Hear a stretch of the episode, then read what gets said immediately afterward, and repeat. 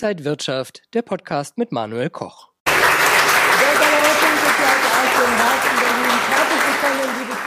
Schön, dass Sie wieder mit dabei sind. Er war Bild und für manche ist er Feindbild. Er hat auf jeden Fall die Mächtigen, Schönen und Reichen in seiner Redaktion getroffen. Schlagzeilen, Skandale und Staatsaffären hat er mit auf angefangen und hat er mit berichtet.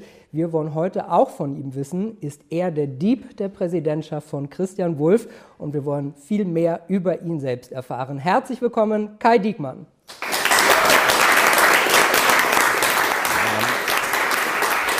Herzlich willkommen. Hallo, lieber Doktor. Guten Abend. Schön, dass Sie da sind in dieser Runde. Ist wirklich eines der ungewöhnlichsten ja, Studios, TV-Studios ist es ja nicht, aber ähm, beeindruckend. Willkommen in meinem Wohnzimmer. Äh, lieber Herr Diekmann, der Bundespräsident AD, Christian Wulff, sagt, Sie sind der Dieb seiner Präsidentschaft. Bevor Sie was sagen, hören wir mal rein, was er hier im Salon Schinkeplatz im Sommer gesagt hat. Wir müssen ja Folgendes sehen. Sie werden beklaut. So, und dann sind Sie gut beraten, sich zu Hause hinzusetzen und zu schreiben, lieber Gott, die Börse war schäbig, die musste eh erneuert werden. Geld wird überbewertet und außerdem kann man es später nicht mitnehmen. Es war kein Kind dabei, es hat keine Seele Schaden genommen. Sie sind unverletzt. Ja, lieber Gott, vielen Dank, dass ich der Bestohlene war und nicht der Dieb. Ja, also der Diekmann hat ein Problem. So wie der, der mit dem geklauten Geld rumläuft. Der hat ein Problem. Der hat das Geld, aber er hat es geklaut. Mir wurde es geklaut, aber jetzt mal, jetzt zwölf Jahre weiter. Also denken Sie mal drüber nach. Herr Diekmann, haben Sie drüber nachgedacht? Haben Sie drüber nachgedacht? Er hat ja nicht mich gefragt, sondern er hat Sie gefragt. Zu welchem Ergebnis sind Sie gekommen? Dass er nicht ganz Unrecht hat vielleicht.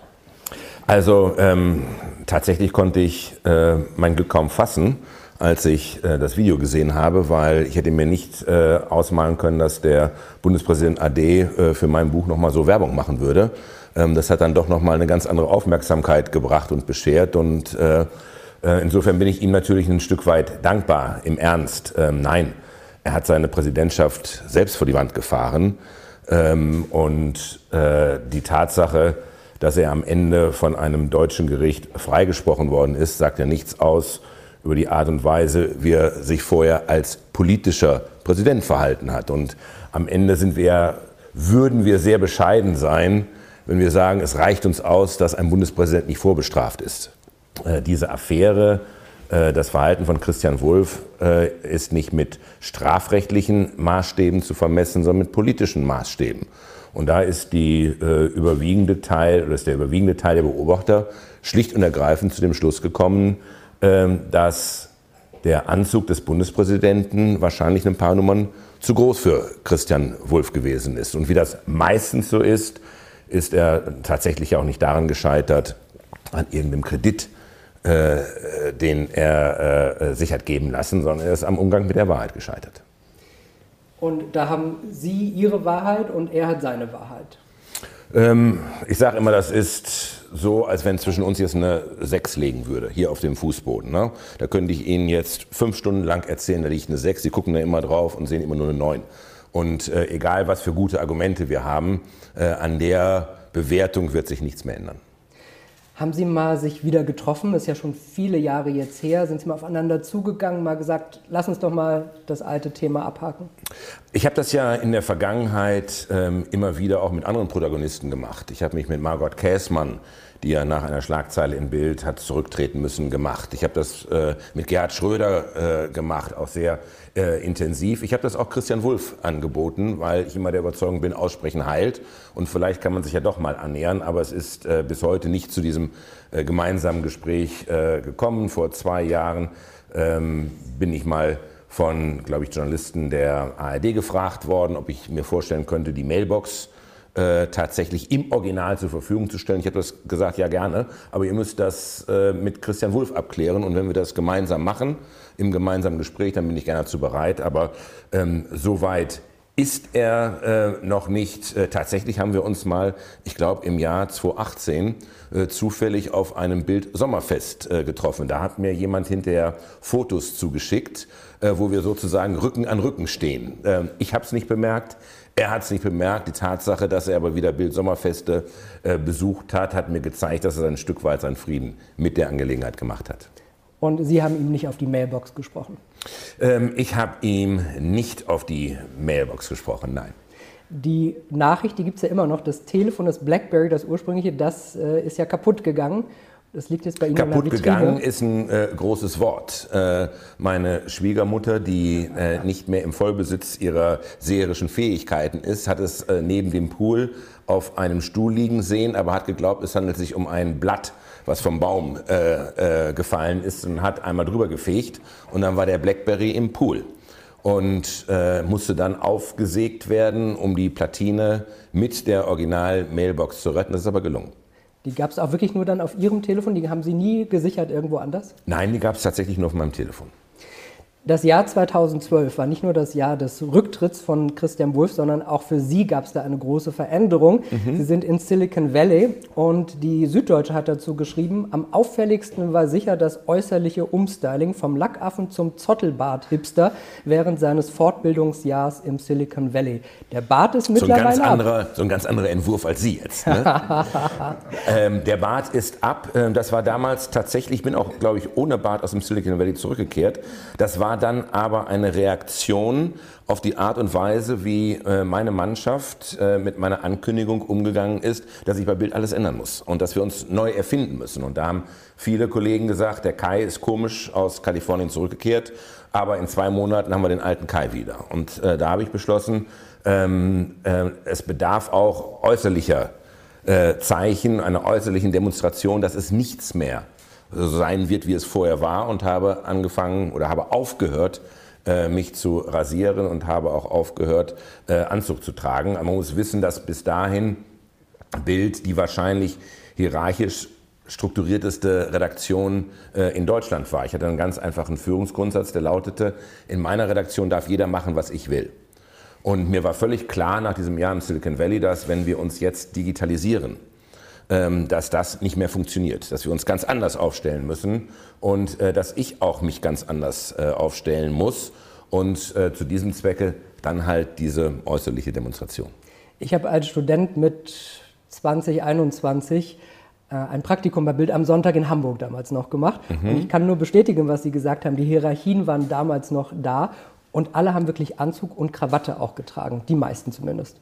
Also ähm, ich habe es immer anders gemacht, als ich es angetroffen habe. Also als ich bei Bild anfing, äh, als äh, ganz junger, glaube ich, Reporter, da trug da keiner Anzug und Krawatte. Und ich fand aber irgendwie äh, es angemessen zu sagen, hey, der Boulevard ist anders, als ihr das vielleicht im Klischee äh, äh meint. Und dann gab es eben diese Phase in den 80er äh, Jahren, als wir dort alle in Hamburg rumgerannt sind, da hatten wir dann halt Jeans und weiße Hemden mit offenen Manschetten und dazu diese ähm, äh, äh, mit diesen zwei Reihen an Goldknöpfen, Hamburger Style. Wenn wir mal zum Silicon Valley zurückkommen, was haben Sie da mitgenommen? Was vor allen Dingen auch für den Beruf hat sich da verändert? Also, als ich ins Silicon Valley gegangen bin, warum sind wir nicht überhaupt ins Silicon Valley gegangen? Weil wir merkten in der Branche, bis dahin waren wir super erfolgreich auf Papier, aber da passiert irgendwas. Also mit der Digitalisierung verändert sich irgendwas. Und es gab ja auch schon eine Branche, die hatte diesen Strukturwandel schon einmal hinter sich gebracht, das war die Musikindustrie. Ne? Also eben noch sehr erfolgreich Schallplatten und CDs verkauft und auf einmal passierte da etwas. Da gab es dann auf einmal den MP3-Player und es wurde gestreamt. Und die gesamten Geschäftsmodelle veränderten sich. Und ähm, da gab es bei uns im Haus die Überlegung zu sagen, was kommt da auf uns zu und macht es nicht Sinn, dorthin zu gehen, von wo aus überall diese Veränderungen kommen. Es ist eben das Silicon Valley äh, mit den großen Tech-Companies, mit den äh, VCs und mit äh, vor allem der Elite-Universität Stanford. Und dann hat uns Matthias Döpfner zu dritt dort runtergeschickt und gesagt, ihr habt keinen konkreten Auftrag, aber versucht mal eine Ahnung davon zu bekommen, was möglicherweise auf uns zukommt. Und tatsächlich funktioniert das Silicon Valley ja wie ein Zukunftslaboratorium. Das heißt, viele der Anwendungen, die erst später ihren Weg zu uns finden, werden, der, äh, werden dort sehr frühzeitig ausprobiert. Und das waren so immer die Momente, wo ich begriffen habe, hier verändert sich was. Ähm, ich habe schon vorher, vor meiner Reise in Silicon Valley gewusst, dass die Erde keine Scheibe ist. Aber ich hatte keine Vorstellung davon, äh, wie radikal und mit welcher Schnelligkeit äh, die Änderungen auf uns ähm, zukommen würden. Es gab so Schlüsselmomente. Einer war der 1. Oktober 2012, als zum ersten Mal die selbstfahrenden Autos von Google auf, äh, zu Testzwecken auf den Highways in Kalifornien zugelassen worden sind. Äh, da gab es eine Pressekonferenz mit dem Governor und den beiden Gründern äh, von äh, Google, Larry Page und Sergey Brin. Und es kam natürlich irgendwann die unvermeidliche Journalistenfrage, was ist denn, wenn es jetzt an einer roten Ampel zu einem Unfall mit einem der selbstfahrenden Autos kommt? Äh, wer ist schuld? Der Fahrer, Google oder der Autohersteller? Und der Governor sagte ganz äh, Politiker, well, dafür werden wir wohl eine gesetzliche Lösung finden müssen. Worauf Larry Page sagte, nein, das wäre nicht nötig, weil wenn die selbstfahrenden Autos von Google auf den Highways seien, dann gäbe es an roten Ampeln keine Unfälle mehr. Daraufhin sagte Sergey Brin, das tut mir leid, Larry, das stimmt nicht. Wenn unsere selbstfahrenden Autos auf der Straße sind, gibt es keine roten Ampeln mehr. Und das war so ein Moment, ich, wo ich begriffen habe, wie radikal der Anspruch und der, der äh, Tech-Leute, der Techies im Silicon Valley ist, unseren Alltag komplett zu verändern. Wir hatten eine amerikanische Assistentin und die hatte ich irgendwann gebeten, äh, meine Familie war mit im Silicon Valley und die hatte ich gebeten, für mich und meine Familie, vier Kinder, äh, bei unserem Lieblingsitaliener für Freitagabend den Tisch zu bestellen. Und äh, sie macht Open Table auf, ne? damals gab es das da schon, guckte rein und sagte, tut mir leid, Kai, alles äh, ausreserviert. Und da habe ich gesagt, du ist kein Problem, ruf den Wirt an und sag ihm, it's the German crazy family with the many kids. Dann kriegen wir einen Tisch. Die hat mich angeguckt wie ein Auto. Weil die Vorstellung, dass sie jemanden anruft, einen Menschen anruft und nach einer Lösung fragt, wenn doch ganz klar die, äh, die App zeigt, da gibt es keine Lösung dafür, war für sie eine völlig absurde Vorstellung. Und in dieser Zeit habe ich natürlich auch in der Branche gesehen, ist zum Beispiel Newsweek auf Papier eingestellt worden. Sind viele große Zeitungen in den USA eingestellt worden, weil die eben gesagt haben, wir müssen unser Geschäftsmodell bis zum letzten Moment auslutschen, also Papier verkaufen und die Reichweite verkaufen und mit dem Internet wollen wir nichts zu tun haben. Und da war mir dann schon klar, dass wenn wir nicht ganz schnell uns als Markebild neu erfinden, wenn wir nicht ganz schnell den digitalen Raum über uns besetzen, dann ereignet das gleiche Schicksal wie vielen Medien in den USA. Und warum gibt es in den USA einen BuzzFeed? Warum gab es so eine Huffington Post? Weil eben die klassischen Medienplayer den Zeitpunkt verschlafen haben, diesen digitalen Raum über sich zu besetzen. Und äh, das hieß in der Konsequenz, dass wir bereit sein mussten, uns selber zu kannibalisieren, damit wir nicht von anderen gefressen werden. Was hieß das? Ähm, ein Stück weit haben wir äh, sehr bewusst die Auflage, die verkaufte Zeitungsauflage auch runtergeprügelt. Weil wir gesagt haben, wir machen jetzt das digitale äh, äh, Angebot so attraktiv, machen das so zugänglich. Ne? Darfst immer nicht vergessen, die Bildzeitung hat sich verkauft zu 99 Prozent im Einzelverkauf am Kiosk. Das heißt, wir haben von unseren Käufern und Lesern verlangt, dass sie sich jeden Tag auf den Weg machen. Ob es dunkel ist, ob es regnet, ob es stürmt, ob es schneit, du musst dich auf den Weg machen und die Zeitung holen. Und jetzt auf einmal gibt es das digitale Angebot. Du bleibst im Bett liegen und holst dir das auf dein Handy. Und das ist dann zum Teil auch noch viel, viel, viel günstiger. Das hat natürlich zur Folge gehabt, dass die Auflage äh, drastischer runtergerauscht ist, als wenn wir sie konsequent verteidigt hätten. Das war aber der richtige Move. Weil heute hat Bild vielleicht noch 1, weiß nicht, 1,1 Millionen Auflage, aber erreicht über alle digitalen Kanäle und Plattformen mehr User und mehr Leser als jemals in seiner Geschichte. Um das vielleicht nochmal einzuordnen, als Sie 2001 angefangen haben, war die Auflage bei ungefähr 4 Millionen. Mhm. Als Sie aufgehört haben, 2015, 16, war es mhm. ungefähr bei 2 Millionen. Und heute, wie Sie gesagt haben, bei 1,1 Millionen. Ja, aber es käme auch heute ja keiner mehr auf die Idee, äh, eine Helene Fischer und eine Taylor Swift äh, an der Anzahl ihrer verkauften Schallplatten äh, zu messen und zu sagen, ist eine erfolgreiche Musikerin oder ist keine Musikerin. Es kommt nicht auf die Oberfläche an, sondern es kommt darauf an, was man im Kern kann. Und das war damals auch meine Botschaft äh, an meine Kollegen am allerersten Tag, als ich zurückgekehrt bin aus äh, Kalifornien. Habe ich gesagt, ich habe eine äh, schlechte und eine gute Nachricht. Die schlechte ist, die Printbäume wachsen nicht mehr in den Himmel. Die gute Nachricht ist, wir sind aber auch nicht im Papierbusiness, sondern unsere Kernkompetenz ist es, Geschichten zu erzählen. Und wenn es ums Geschichten erzählen geht, dann ist Papier, muss ich wirklich sagen, ein sehr begrenztes Medium. Das kennt keinen Sound, das kennt keine bewegten Bilder, das ist äh, limitiert in seiner Erscheinungsweise, äh, in seinem Platzangebot und in der digitalen Welt können wir die Geschichten tausendmal besser erzählen, als wir es in der guten alten Papierwelt jemals konnten. Sie waren 16 Jahre bei Bild. Die Kontinuität wurde danach nicht unbedingt weitergeführt. Es gab dann Tani Koch, Julian Reichelt, Alexandra Würzbach, Johannes Bowie, Klaus Strunz für TV, jetzt Marion Horn. Mhm. Äh, hätten Sie sich da vielleicht ein bisschen äh, ja, mehr Kontinuität gewünscht?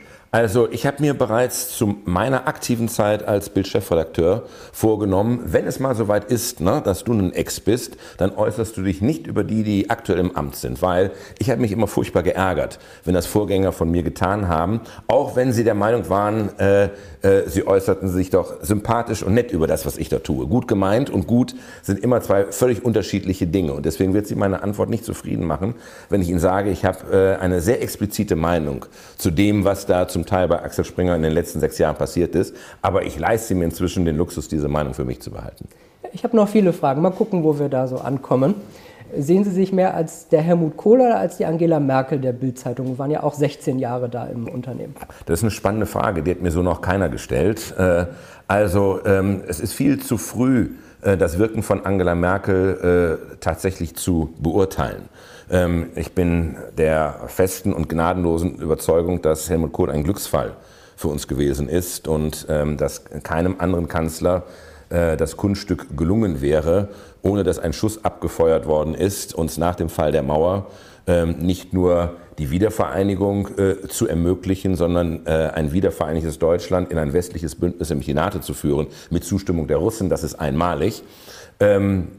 Ich bin bis heute der Meinung, und vieles trennt mich politisch von Angela Merkel, dass ihre Haltung 2015 äh, die Grenzen nicht zu schließen. Ne? Also entgegen der Annahme, sie habe die Grenzen geöffnet, hat sie die Grenzen ja nicht geöffnet, sondern sie hat lediglich nicht geschlossen, ähm, dass sie richtig gehandelt hat, weil in dieser großen Flüchtlingskrise, in der zigtausende Menschen ein Land verlassen haben, in dem sie äh, an Leib und Leben bedroht waren, die ihre Kinder in Lebensgefahr gebracht haben, um sie zu retten. In dieser Situation habe ich es für total richtig gehalten, dass Deutschland als reichstes Land in der Mitte Europas diesen Flüchtlingen ein äh, freundliches Gesicht zeigt.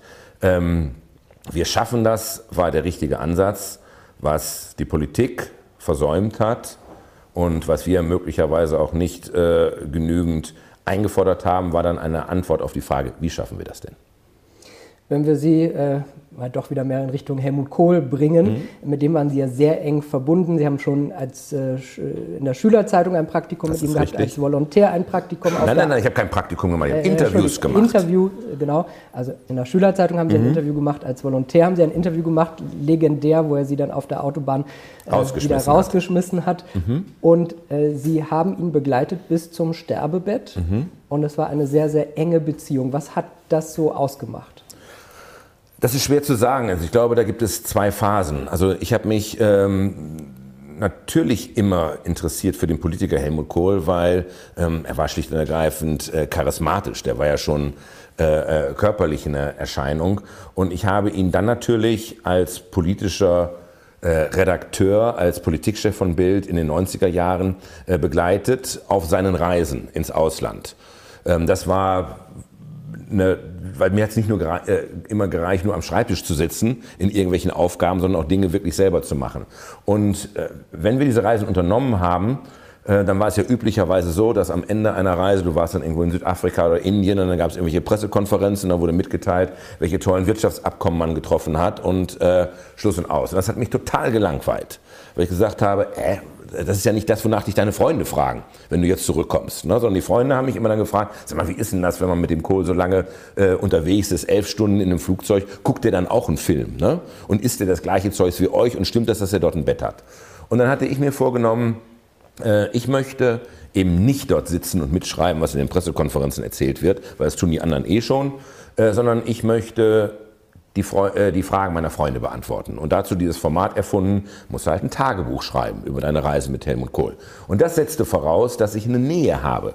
Ne, weil das konnte mir halt kein Pressesprecher erklären und erzählen, sondern äh, dieses Tagebuch kannst du nur gut führen, wenn du wirklich diese Nähe hast. Und ähm, da ist ein Vertrauen zwischen uns entstanden, weil ich auch in für ihn schwierigen Situationen Dinge mitbekommen habe, an die, die ich dann aber absprachegemäß erst veröffentlicht habe, als der Zeitpunkt dazu gekommen war. Also um ein Beispiel zu sagen, ich glaube, es war auf einer Reise nach Indien, als seine Frau Hannelore diese Reise kurzfristig absagen musste. Und es hieß, sie habe eine Erkältung. Die Wahrheit war, sie lag im Krankenhaus in der Intensivstation, sie hatte eine Penicillinallergie und es ging wirklich um Leben und Tod. Und ich bekam das mit, weil nun der Kanzler diese Nähe gestattet hatte und äh, habe mich aber daran gehalten, es nicht während der Reise zu veröffentlichen. Weil hätte ich es während der Reise veröffentlicht, wäre diese Reise zu Ende gewesen. Ne? Weil, weil da war der Kanzler, der auf der einen Seite tagsüber immer lächelnd in die Kameras gucken musste, aber eigentlich wusste, um was es ging. Ich habe es danach veröffentlicht und äh, bin so auch eben hab auf nicht auf eine spannende Geschichte, auf eine gute Geschichte äh, äh, verzichten müssen. Aber der Kanzler hat gesehen, da ist jemand, auf den kannst du dich offenbar verlassen. Der hält sich an Absprachen. Und so ist dann eine gewisse professionelle Nähe entstanden. Aus dieser professionellen Nähe ist dann das Buch geworden. Ich wollte äh, Deutschlands Einheit, weil er immer wieder auf diesen Reisen äh, Momente, Geschichten erzählt hat aus dieser Zeit zwischen Sommer 89, wenige Wochen vor dem Fall der Mauer, und dem Oktober 1990, äh, dem Tag der Wiedervereinigung. Und immer mit dem Zusatz, du darfst es nicht schreiben. Aber ich habe es aufgeschrieben. Und irgendwann war ich dann der Meinung, da war dann so viel, äh, dass der Moment gekommen ist, wenn er die Deutungshoheit über seine eigene Geschichte behalten will, dass wir dann mal gemeinsam ein Buch schreiben müssen, gemeinsam ein Buch formulieren müssen, wo er es aus seiner Situation schildert, um, um, um mal eine dieser Geschichten ähm, zu erzählen. Ähm, als die Mauer fiel am 9. November, war Helmut Kohl ja nicht in Berlin oder auch nicht in Bonn, sondern er war auf Staatsbesuch in Polen. Und ähm, damals galt der Vier-Mächte-Status äh, noch für die Stadt Berlin. Das heißt, er konnte auch nicht einfach als Kanzler hierher fliegen, sondern er musste nach Kopenhagen fliegen und von dort aus haben ihn die Amerikaner dann nach Berlin gebracht, sodass er am Abend des 10. Äh, hier eintraf. Und dann gab es ja die berühmte Kundgebung gemeinsam mit Willy Brandt äh, vor dem Schöneberger Rathaus. Dort standen aber nicht jubelnde Menschen, sondern dort standen äh, irgendwelche Linksradikalen, die Helmut Kohl furchtbar ausgepfiffen haben und gleichzeitig alle Kameras der Welt auf ihn gerichtet. Und in dieser Situation äh, kriegt er die Nachricht, dass Gorbatschow gerade anruft und versucht, ihn, Helmut Kohl, zu erreichen. Und er möge bitte ans Telefon kommen, es sei dringend. Und Helmut Kohl lässt ausrichten, äh, ich kann hier nicht weg. Wenn ich hier jetzt weggehe, dann sieht das aus, als würde ich kneifen, als würde ich weichen. Was will Gorbatschow? Was wollte Gorbatschow? Gorbatschow hatte Berichte vom KGB äh, bekommen, dass die Ostdeutschen dabei seien, die sowjetischen Kasernen zu stürmen.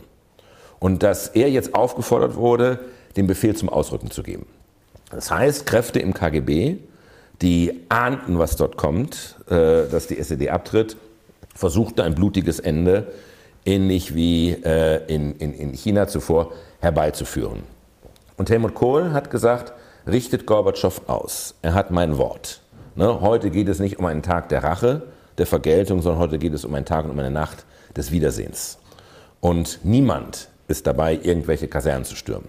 Und Gorbatschow hat, ohne mit Helmut Kohl persönlich zu sprechen, seinem Wort vertraut. Ne? Und ähm, das ist immer für mich so ein Beispiel dafür, dass Geschichte nicht zwangsläufig passiert, sondern dass Geschichte tatsächlich von Menschen gemacht wird. Und dass es wirklich darauf ankommt, wer in welcher Situation, in welcher Position ist und sich möglicherweise vertraut oder auch nicht vertraut. Und wir erleben gerade, wie innig dann ja die Freundschaft über die Jahrzehnte geworden ist, bis hin dazu, dass sie ja äh, am Totenbett von Helmut Kohl standen, der gekühlt in seinem Haus lag und auch die Beerdigung praktisch als Regisseur mit der Maike Kohlrichter zusammen äh, ja, organisiert haben. Ja, ähm, das war etwas, wo, worum er mich gebeten hatte, äh, das auch schriftlich formuliert hatte äh, in seinem Testament, ähm, dass ich dort in einer bestimmten Verantwortung stehe. Ähm, er hat mir das übrigens das erste Mal gesagt, äh, schon 2012, als ich äh, ins Silicon Valley gegangen bin, mich von ihm verabschiedet habe ähm, hat er schon Ahnung gehabt, wie das sein wird, ähm, wenn, wenn er mal nicht mehr, nicht mehr sein wird, äh, welche Auseinandersetzung es dann geben wird, äh, sowohl was seinen Nachlass angeht, auch äh, was die Art und Weise des offiziellen Abschieds angeht. Und das kam dann ja genauso. Und ähm, ich glaube, dass Michael Kohl-Richter mit dem europäischen Staatsakt genau die richtige Entscheidung getroffen hat. Also neben der deutschen Wiedervereinigung ist die europäische Einigung die große, große, große Meisterleistung eines Mannes, der noch gewusst hat, was Krieg bedeutet. Und deswegen fand ich es ähm, sehr bewegend, wie dann äh, in Europa Europa Abschied von Helmut Kohl genommen hat. Sie haben später auch in Interviews gesagt, das hat auch Ihre Einstellung zum Tod verändert. Inwiefern? Also als äh, mich Michael Kohl-Richter anrief äh, an diesem äh, Junimorgen 2017, äh, es war ein ganz heißer Tag, und sagte, er ist tot und du musst jetzt sofort kommen, ähm, da hat mich das furchtbar mitgenommen, weil ich es in meinem ganzen beruflichen Leben geschafft habe, nie einen Toten angucken zu müssen. Ne? Egal, ob ich äh, bei irgendwelchen Katastrophengeschichten oder sonst irgendwas dabei gewesen bin. Ich habe es geschafft, das zu vermeiden. Das war ein Thema, was mir tatsächlich irgendwie Angst bereitet hat und ich habe auch im privaten Kontext nie Abschied von jemandem genommen, in dem ich die Gelegenheit wahrgenommen hätte, ähm, ähm, noch einen Blick in den Sarg zu werfen. Und ich wusste, ich kann es jetzt nicht vermeiden. Und äh, schon die Anreise äh, nach Ludwigshafen war eine Katastrophe. Äh, mit, mit vielen technischen Schwierigkeiten, sodass ich auch wirklich Gelegenheit hatte, mich damit mit meinen eigenen Ängsten ausführlich zu beschäftigen. Und ähm, als es dann soweit war und mich Michael Kohl-Richter gefragt hat, bist du soweit? Und ich dann äh, im Wohnzimmer vor dem Bett mit dem toten Kanzler stand, war auf einmal alles anders. Ähm, das war beeindruckend zu sehen, wie friedlich er dort lag es war beeindruckend zu sehen, wie die Schwester, die die Totenwache hielt, das über Stunden tat. Und es war beeindruckend zu sehen, wie Michael Kohl-Richter dann darauf bestanden hat, den Totenkanzler eben nicht äh, wegzudelegieren, wegzuindustrialisieren, sondern ihn für die nächsten zwei Wochen im Haus zu behalten. So wie der Abschied von Toten bei uns vor 80 Jahren auf dem Land überall so noch gewesen ist. Ähm, ehe wir angefangen haben, diesen Teil des Lebens, nämlich den Tod, ein Stück weit aus unserem Alltag wegzuindustrialisieren. Und ich habe dann ganz viel Freunde von Helmut Kohl erlebt, die, die die Gelegenheit genutzt haben, von ihm Abschied zu nehmen. Und wir haben noch am gleichen Abend, also abgesehen von den Ritualen, die einem wirklich helfen, äh, einen Gotteslob zu suchen, die Osterkerze anzumachen, haben wir am gleichen Abend mit zwei, drei engen Freunden bei ihm gestanden, haben seinen Lieblingswein getrunken und jeder hat von ihm Geschichten erzählt. Und das hatte etwas so Tröstliches und etwas so Bewegendes und so etwas Versöhnliches, dass ich am Ende diese Art des Abschieds, diesen langen Abschied und dieses so selbstverständlich den Toten bei sich zu haben, für großartig gehalten habe. Und das hat wirklich meine Einstellung zum Thema Tod verändert. Jetzt ist Ihr Vater letztes Jahr gestorben mit 88. Ja. Haben Sie da was für sich auch das so anwenden können? Das war äh, natürlich für mich äh, entsprechend einfacher. Natürlich ist mein Vater mir noch ein, ein großes Stück näher gewesen. Ähm, mein Vater hatte große Probleme ähm, zu gehen. Ähm, er hat sich ans Leben geklammert, äh, war bis zum letzten Moment äh, völlig klar. Das ist mir sehr schwer gefallen, aber ich habe es dann eben dann auch gelernt, ähm, die gleichen Rituale zu haben. Also mein Vater und ich sind über Jahre immer gemeinsam nach Bayreuth gefahren. Und was waren die letzten Dinge, die wir gemeinsam gemacht haben? Wir haben äh, äh, Wagner-Ouvertüren gehört.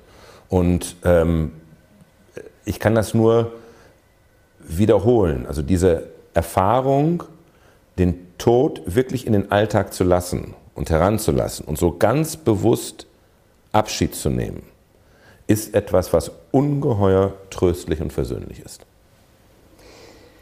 Harter Schnitt wieder zur äh, Berufswelt. Bild. Ähm, hat nach Ihrer Amtszeit äh, Bild TV angefangen. Ähm, wie haben Sie das begleitet und gesehen? War das ein kluger Schritt, auch im Bewegtbild, äh, im Bewegtbild weiter voranzukommen? Also ähm, Sie können das jetzt noch dreimal versuchen, aber ich fürchte, wir kommen dann nicht weiter. Äh, ich habe mir vorgenommen, über meine Nachfolger rede ich nicht. Jeder hat das Recht auf eigene Erfolge, auf eigene Fehler. Und ähm, ich lese natürlich Bild jeden Tag, äh, inzwischen äh, fast ausschließlich noch in der digitalen Form. Ähm, aber ähm, jeder muss das so machen, wie er das für richtig hält. Ich mir geht es gar nicht so sehr um Bild, aber mhm. ich sag mal, der Trend zu Bewegtbild und Content und TikTok und all diesen das, das Sachen. natürlich brauchen wir noch gar nicht drüber reden. Ist komplett richtig. Damit sind wir wieder da, äh, wo wir vorhin gewesen sind, als ich gesagt habe, die digitale Welt gibt uns Möglichkeiten, unsere Geschichten äh, ganz anders zu erzählen. Das habe ich ja schon erlebt. Das ist ein Unterschied, äh, ob Sie bei einem Wladimir Putin und bei einem Donald Trump sind und einfach nur Fotos mit nach Hause bringen oder eben auch das Video mit nach Hause bringen. Äh, das hat halt noch mal, macht halt nochmal einen ganz anderen Eindruck und erzählt nochmal eine ganz andere Geschichte. Also ähm, äh, Bewegtbilder, Videocontent ist aus unserer Medienwelt überhaupt nicht mehr wegzudenken. Sie lesen die FAZ, Ihr Sohn guckt zu Hause TikTok, beide informieren sich. Wer ist näher am Zeitgeschehen? Äh, ich glaube, dass dort ein, ein, ein, ein dramatischer Wandel stattgefunden hat, vor allem in der Art der äh, Medienrezeption. Wobei ich äh, auch jetzt meine letzten Zeitungen auf Papier abbestellt habe, weil ich meinen Medienkonsum vor allem über Newsletter steuere und mein Medienkonsum zu 95 Prozent inzwischen äh, digital ist. Äh, was aber passiert ist, ist, dass ich mich immer noch an Medienmarken orientiere.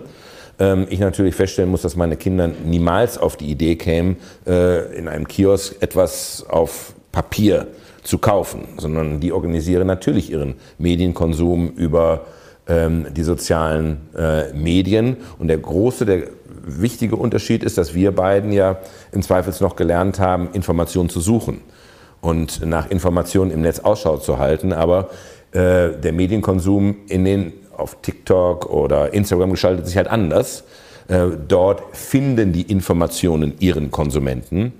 Und das, was gefunden wird, wird für relevant erachtet. Und das, was dort nicht auftaucht, wird auch nicht vermisst und wird nicht gesucht.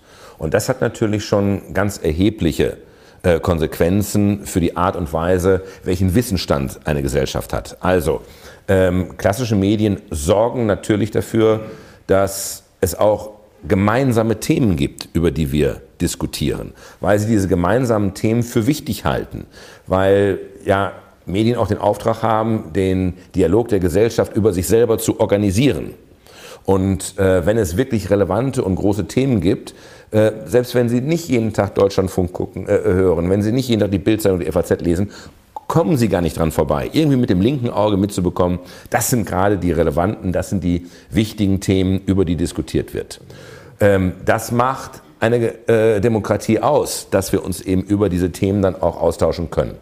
Ähm, das ist in der Welt von Social Media schwierig geworden wenn jeder seinen eigenen Wissensstand hat und wenn die Algorithmen eben nicht danach entscheiden, äh, ich möchte jemanden bestmöglichst informieren, sondern ich möchte jemanden so lang wie möglich auf der Plattform halten, in der Anwendung halten. Und das geht natürlich nur mit den Themen, die ihm schmecken, die ihm gefallen. Und das sind nicht notwendigerweise oder meistens nicht die wirklich relevanten und wichtigen Themen. Bild TV ist ja auch nicht mehr on air, nicht, nicht mehr so, wie es mal gestartet ist. Hat man da dann eben auch die relevanten Themen nicht gefunden oder nicht für die Zuschauer aufbereiten können? Ich kann das nicht beurteilen. Ich habe das nur äh, von außen wahrgenommen und ähm, ich finde es im Übrigen immer richtig, Dinge auszuprobieren. Also das ist ja eine der Dinge, die uns auch das äh, Silicon Valley ausmacht, die Fehlerkultur. Also Dinge einfach auszuprobieren und wenn man damit scheitert, macht man das nächste. Das war eine der ersten Lektionen, die ich äh, bei meinem Aufenthalt dort gelernt habe. Find a new way to fuck up. Und ähm, das ist etwas, was uns immer noch schwerfällt. Wir behaupten zwar, dass wir inzwischen eine andere Fehlerkultur haben, wir haben sie nach wie vor nicht. Also wenn man Dinge ausprobiert als Unternehmen, äh, als Unternehmer und damit scheitert, ist nach wie vor bei uns die Häme und die Schadenfreude äh, groß. Ich finde es richtig, dass dort Dinge ausprobiert werden und man dann auch möglicherweise erkennt, das ist nicht der richtige Weg. Ähm, ich habe seinerzeit auch, ähm, äh, glaube ich, irgendeine Nachrichten-App mal entwickelt nach der Rückkehr aus dem Silicon Valley, die wir nach dem Tinder-Prinzip dann sortiert hatten. Also da hast du dann Geschichten weggewischt oder hast Geschichten gelesen. Mit der sind wir auf Dauer auch nicht erfolgreich gewesen. Wir haben die 1414-App gehabt. Äh, sind wir auf Dauer auch nicht erfolgreich gewesen. Aber ich finde es schon richtig, Dinge auszuprobieren. So wie wir es beispielsweise ähm, ja auch ein Gaber Steingart macht und äh, mit manchen Dingen dann super erfolgreich ist, mit anderen weniger. Aber das ist der einzige Weg zum Erfolg. Fuck up äh, ist so ein bisschen das nächste Thema. Der Spiegel hat über Julian Reichelt geschrieben, mhm. Vögeln fördern, feuern. Gab es mhm. das schon zu Ihrer Zeit? Also, äh, Sie können mich in Versuchung führen, immer wieder. Äh, ich spreche über meine Nachfolger nicht. Äh, ich ich frage Sie ganz persönlich, gab es bei Ihnen im Unternehmen früher Fälle, dass Männer Frauen angemacht haben oder umgekehrt? Nein, also ähm, ich habe das zu meiner Zeit bei Bild nicht erlebt. Ich habe mal, glaube ich, einen Fall gehabt, da haben wir dann auch eingegriffen, äh, aber das war kein Thema, was uns seinerzeit beschäftigt hat.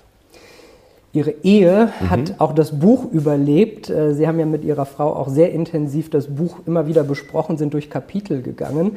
Äh, aber es war knapp, oder?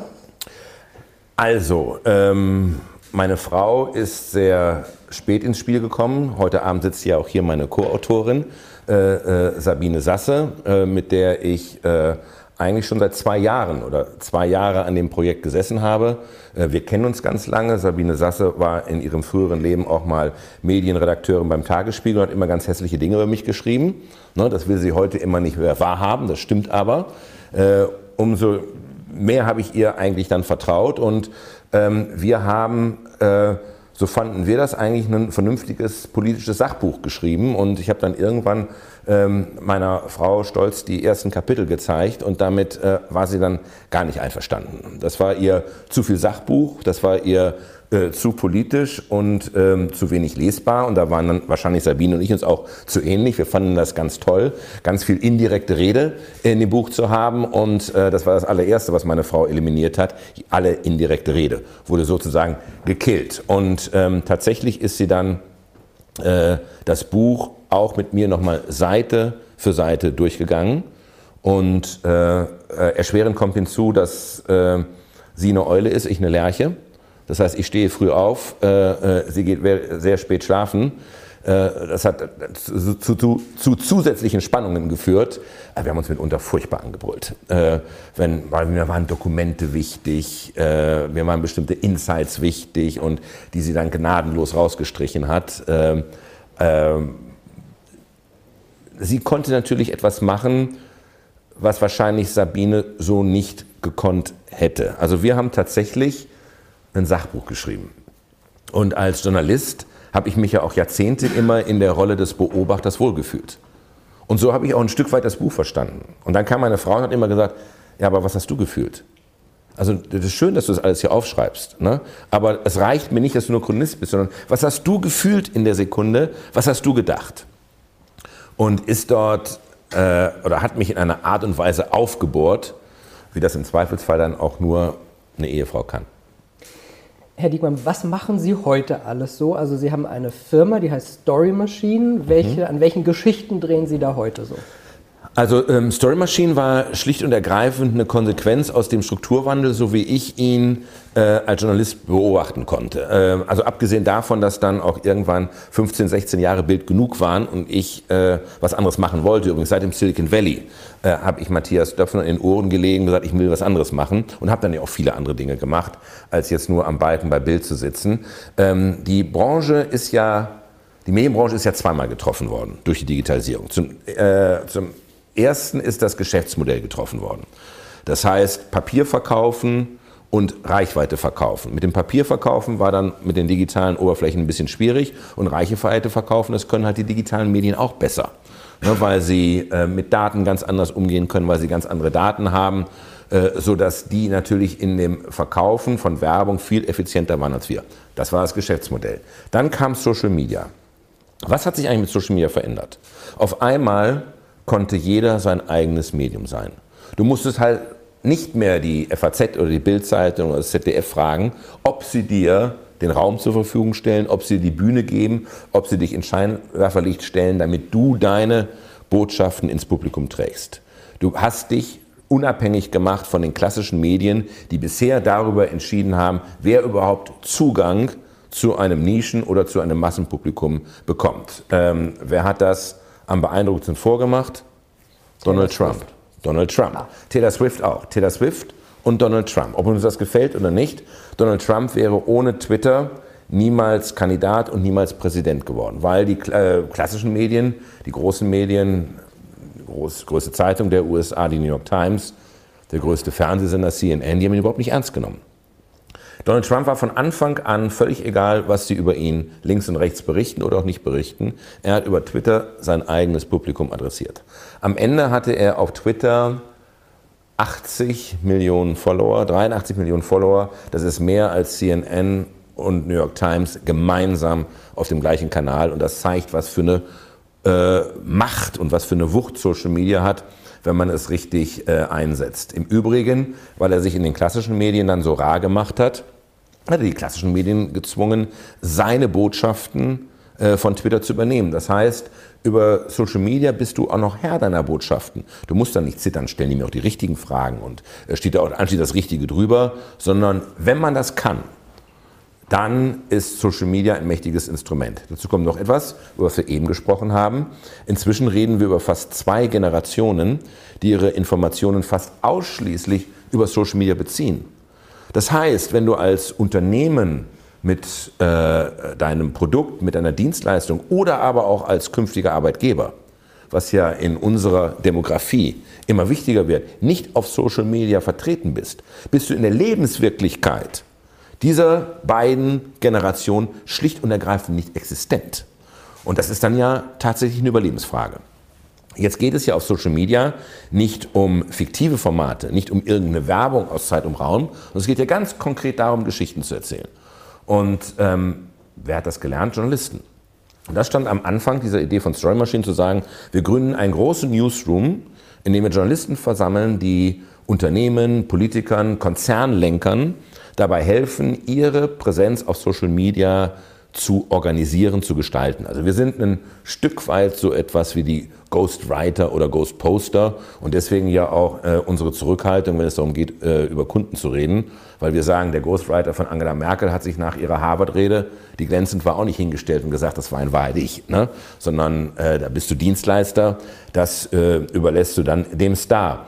Ein, ein, ein, Stück weit sind wir da und Philipp Jessen, mein, mein Co-Founder, vergleicht uns immer mit Musikproduzenten. Also 80 Prozent äh, kommen von Taylor Swift ne? und die sind eh schon gut. Das heißt, du brauchst auch echt gute Leute dort. Aber die 20 Prozent, die sie dann zu einem überragenden Star machen, daran hat auch ganz viel Anteil ihr Musikproduzent. Und in der Rolle sehen wir uns bei Story Machine auch.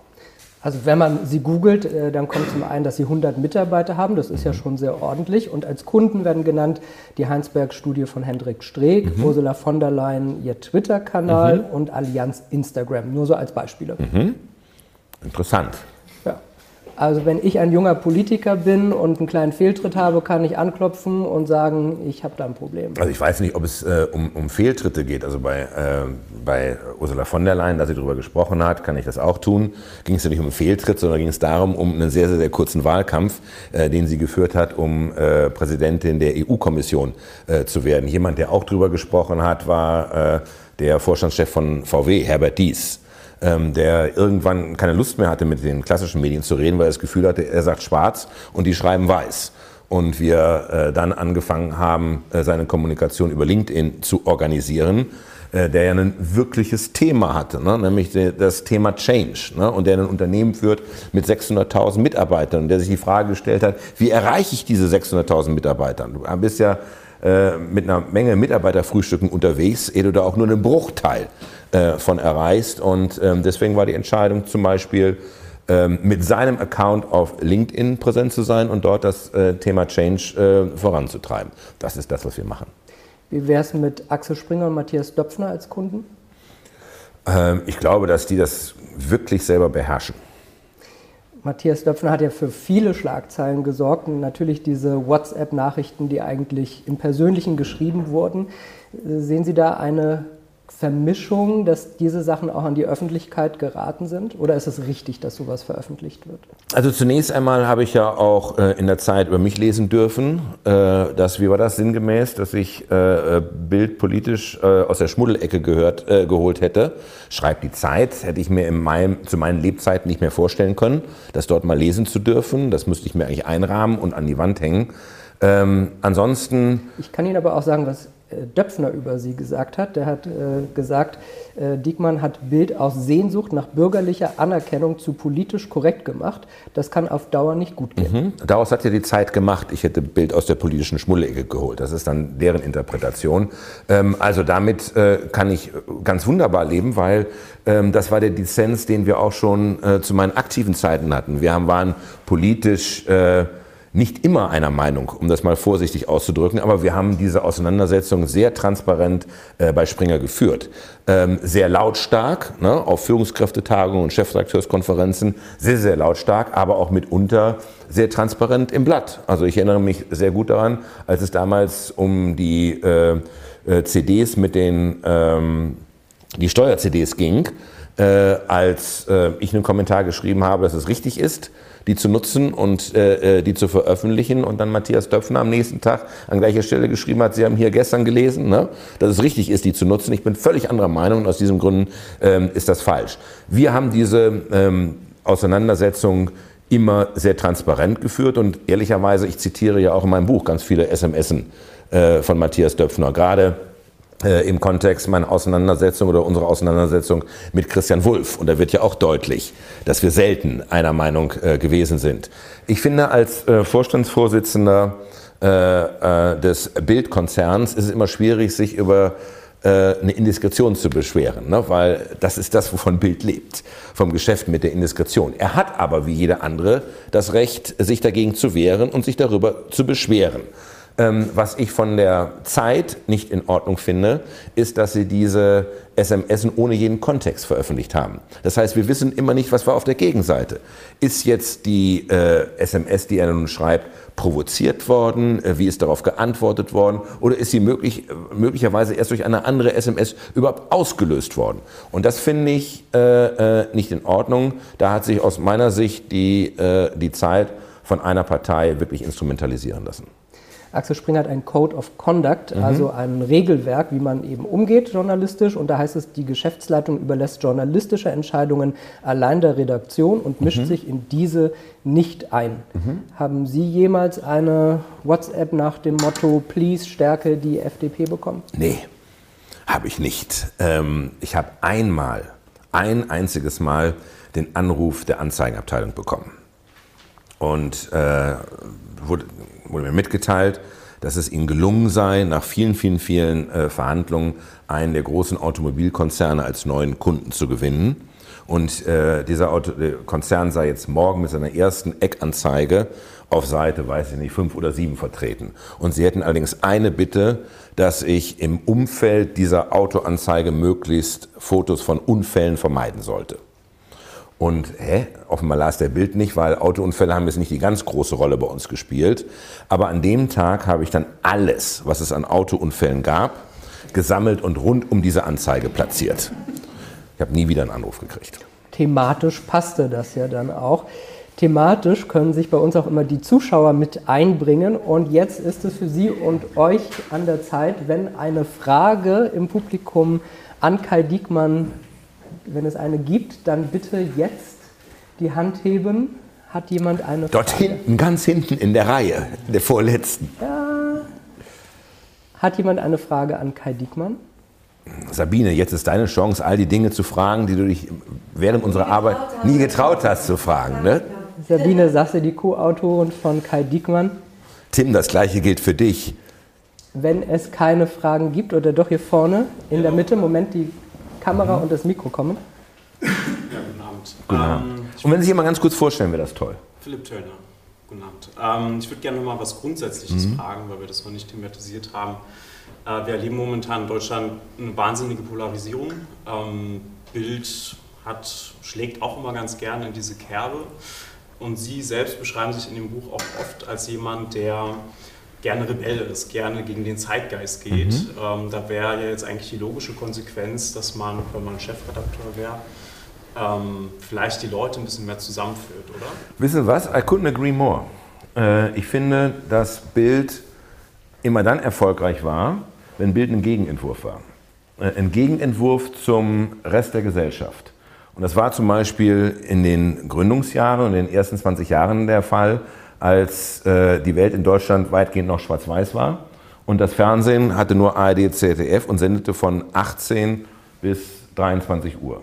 In dieser Zeit musste Bild aufregend sein, musste ein Gegenentwurf sein, musste unstrukturiert sein, war halt diese Wahnsinnsmischung, äh, die, aus, äh, die in diesen Jahren ja auch einen bestimmten Ruf begründet hat. Ähm, als ich Chefredakteur war, haben wir mit den Herausforderungen der Globalisierung zu tun gehabt. Die Welt wurde viel komplizierter, viel unübersichtlicher. Also ich habe mich nicht mehr in meinen gewohnten Zusammenhängen bewegt, sondern äh, ich habe mich auf einmal mit Fragestellungen befassen müssen, mit denen ich mich früher aber nicht befassen müssen. Viele Entscheidungen sehr frühzeitig treffen müssen. Ähm, ich sage immer das Beispiel Riester und äh, Rüruprente. Als ich äh, mein Berufsleben angefangen habe, wusste ich äh, mit 19, irgendwann kriegst die staatliche Rente, das ist es. Heute müssen sich Berufsanfänger äh, gleich zu Anfang entscheiden, äh, welchen Weg sie denn gehen wollen. Deswegen war zum Beispiel auch meine Vorstellung, äh, in der Zeit, in der ich für, die, äh, für, für Bild verantwortlich war, musste das Blatt insgesamt strukturierter sein. Also musste einen Rahmen anbieten, dass ich mich orientieren und irgendwo festhalten konnte. Und insofern gibt das vielleicht einen Hinweis auf Ihre Frage. Wenn man heute Bild macht, äh, glaube ich, geht es nicht darum, vorhandene äh, äh, Tendenzen noch zu verstärken, sondern eher immer ein Stück weit den Gegenentwurf zu bieten, weil das dann ja auch dem Bedürfnis der Menschen entspricht. Vielen Dank für die Frage. Haben wir weitere Fragen hier? Es traut sich niemand, Herr Diekmann. Ja, Sie haben alles schon leer gefragt und ausgefragt. Ja. Ne? Da bleibt nichts übrig. Gut, also wenn niemand was fragt, dann habe ich noch sehr viele Fragen. Ja. Ähm, fangen wir vielleicht. Ich noch eine Frage. Ja. ja. Dann einmal. Moment, Moment, Moment. Das Mikrofon kommt und die Kamera mhm. auch. Herr Dickmann, haben Sie das Buch von Stuttgart Barre gelesen? Ich habe das in Teilen gelesen. Und ich, äh, die Antwort hat Christian Wulff auch gegeben, als ich ihn gefragt habe, ob er Ihr Buch gelesen hat. Ja, aber es stimmt tatsächlich. Äh, äh, ich habe es tatsächlich nur in Teilen gelesen, ähm, weil es mich dann doch nicht so berührt hat, wie ich mir das vorgestellt hätte. Ich kenne Benjamin Stuckrad-Barre seit vielen Jahren, kenne ihn auch gut. Ich habe selber mit ihm ein Buch gemacht, gemeinsam über Udo Lindenberg und ähm, äh, was mir am Ende schwer gefallen ist, auseinanderzuhalten, was entspringt jetzt seiner Fantasie und was ist echt.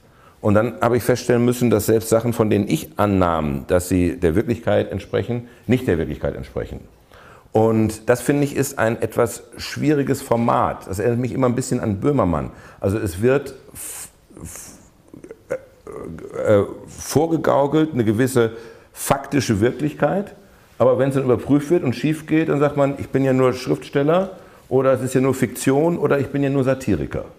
Denn äh, die Geschichte bei Böhmermann haben Sie mitbekommen. Und das finde ich ist kompliziert. Ich bewundere einen Günter Wallraff dafür, dass er bei Bild reingegangen ist, unter falschem Namen, anschließend das aufschreibt und dann sagt, ich stehe da mit meinem Namen für gerade und setze mich im Zweifelsfall vor Gericht damit auseinander.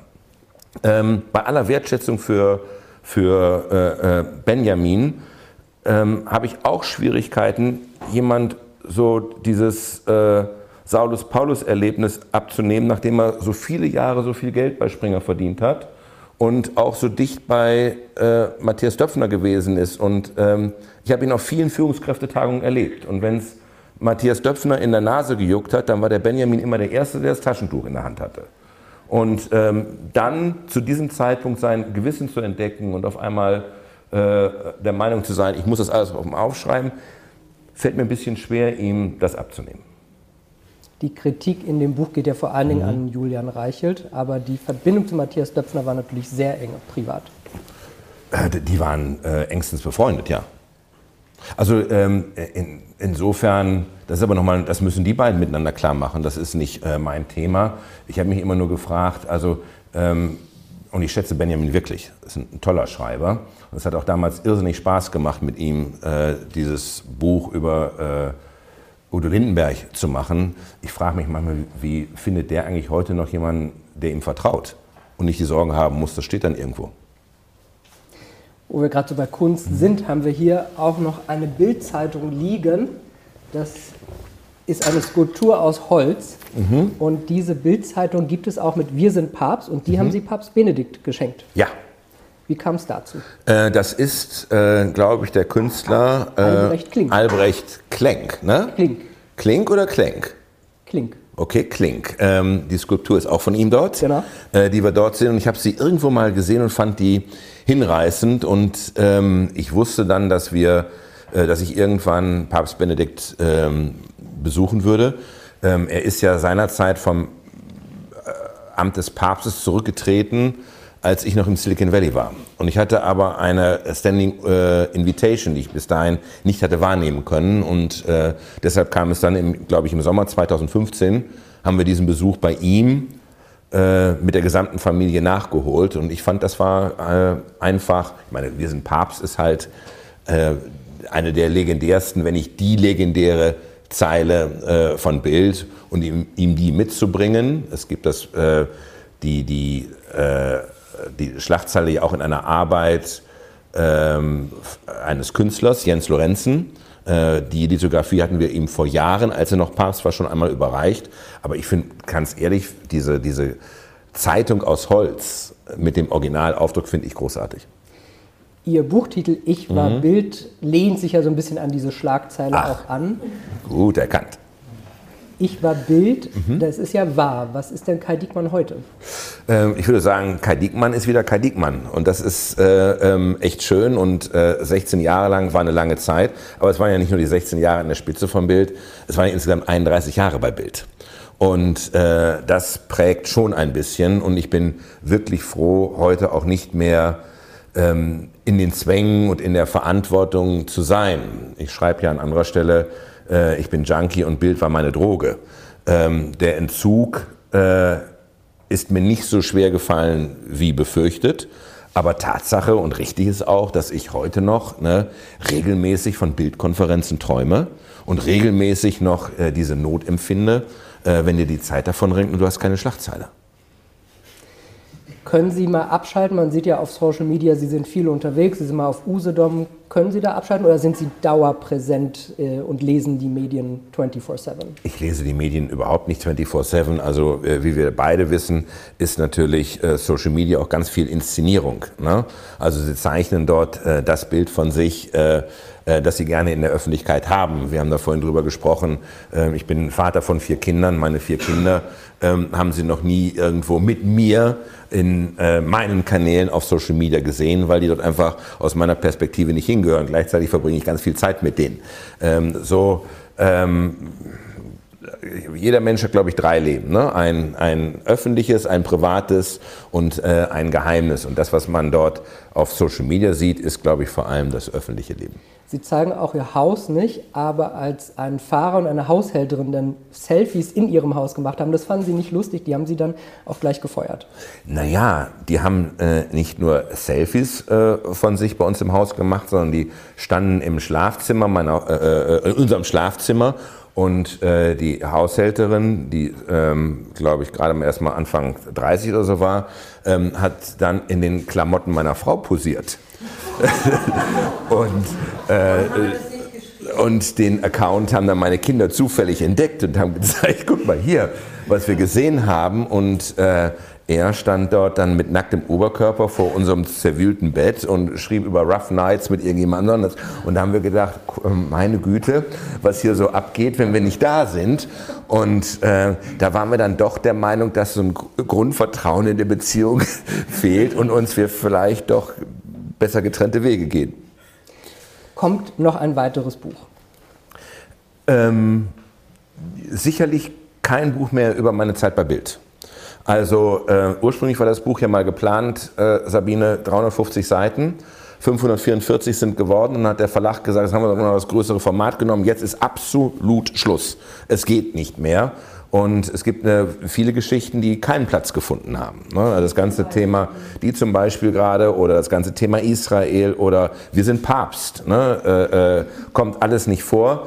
Ähm, aber ähm, ich bin mit dem Buch ja lange schwanger gegangen. Nicht nur die zwei Jahre, in denen wir daran gearbeitet haben, sondern das war vorher schon in meinem Kopf. Und es gibt noch eine Reihe von anderen Buchprojekten, die aber völlig anders gelagert sind, die ich irgendwann noch mal realisieren möchte. Und ähm, ich freue mich echt über die Rezeption. Das ist ja das eine, einen Publikumserfolg hinzukriegen und das andere, ähm, dass Helene Fischer dann auch im Feuilleton gut gefunden wird.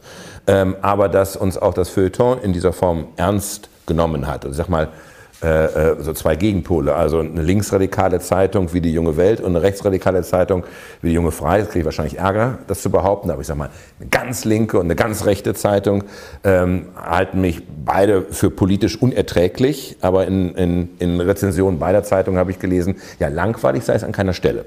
Und äh, wenn einem das gelingt, dann finde ich, dann sollte man es dabei belassen und bloß sich nicht verführen lassen, da noch was draufzusetzen.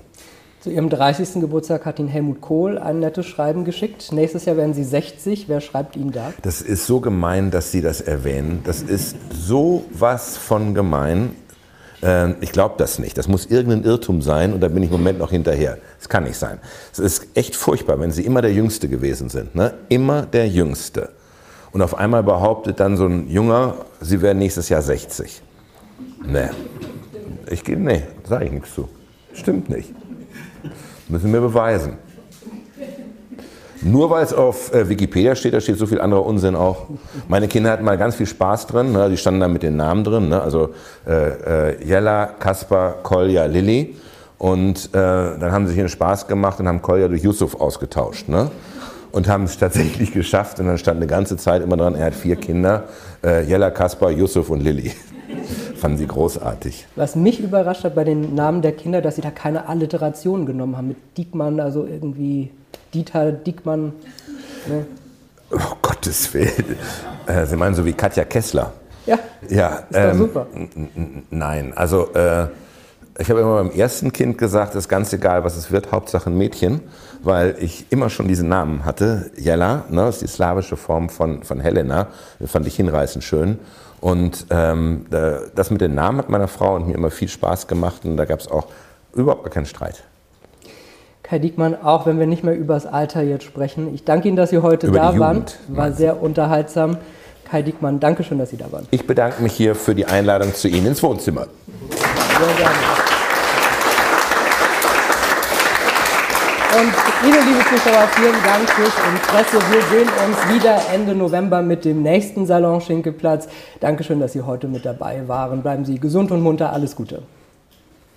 Und wenn euch diese Sendung gefallen hat, dann abonniert gerne den Podcast von Inside Wirtschaft und gebt uns ein Like.